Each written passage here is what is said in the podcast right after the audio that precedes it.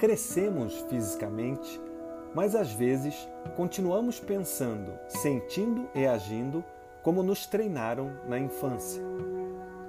A história a seguir, adaptada pelo escritor Paulo Coelho, ilustra bem esse condicionamento mental. Eis o procedimento adotado pelos treinadores de circo para que os elefantes jamais se rebelem. E eu desconfio que isso também se passa com muita gente.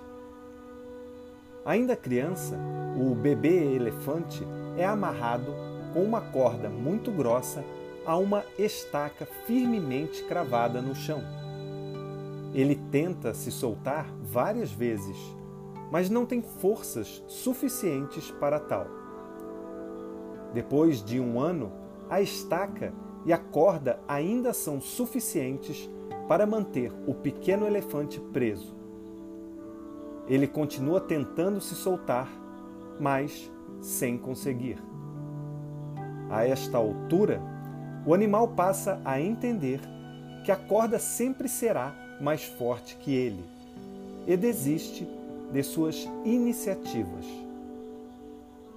Quando chega à idade adulta, o elefante ainda se lembra que por muito tempo gastou energia à toa, tentando sair do seu cativeiro. A esta altura, o treinador pode amarrá-lo com um pequeno fio num cabo de vassoura, que ele não tentará mais a liberdade. E agora eu pergunto a você que está me escutando aí: como você se sentiu ao ouvir isso? Você se identificou com o elefante amarrado ou já se libertou? Ainda pensa que a corda que te prende é mais forte que você? Ou percebeu agora que ela é mais fraca devido ao seu tamanho? O que você aprendeu com essa história?